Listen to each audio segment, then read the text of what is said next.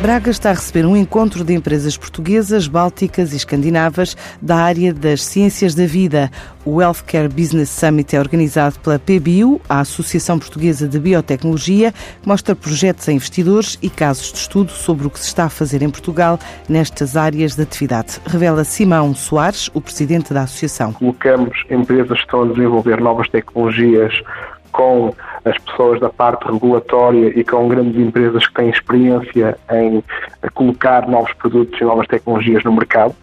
E temos um dia cheio em que temos grandes empresas que vêm partilhar a sua experiência com os participantes neste programa e temos também startups que estão a apresentar as suas tecnologias, eh, tanto a estas grandes empresas como uh, investidores. E depois também há diversos investidores na área da saúde que nos vêm explicar o que é que procuram nas empresas quando estão a investir. Uma área com múltiplas aplicações já reconhecida a nível mundial. Portugal, nas últimas décadas, fez um grande investimento em formar pessoas altamente qualificadas, principalmente na área das ciências da vida e na área da engenharia, e muito investimento na parte da engenharia é também na parte bio, na engenharia biológica, na bioengenharia, e por isso temos aqui uma pool de talento muito interessante que pode ser explorada para desenvolver um setor que gera valor acrescentado e que o facto de nós termos talento disponível e termos boa ciência torna o país como um local muito interessante para ser a base para o desenvolvimento de novas tecnologias, para o teste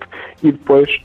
podemos chegar uh, aos grandes players globais e entrar para mercados que são também muito competitivos, mas ao mesmo tempo muito interessantes do ponto de vista do valor gerado. A inteligência artificial, aliada à biologia para o desenho de processos sustentáveis em diferentes níveis de produção, pode até contribuir na luta pelas alterações climáticas. A biotecnologia em Portugal acaba por estar espalhada por diferentes áreas de atuação. Eu, pessoalmente, tenho feito parte de um projeto que se chama Climate Reality Project, que foi criado pelo Al Gore com o objetivo de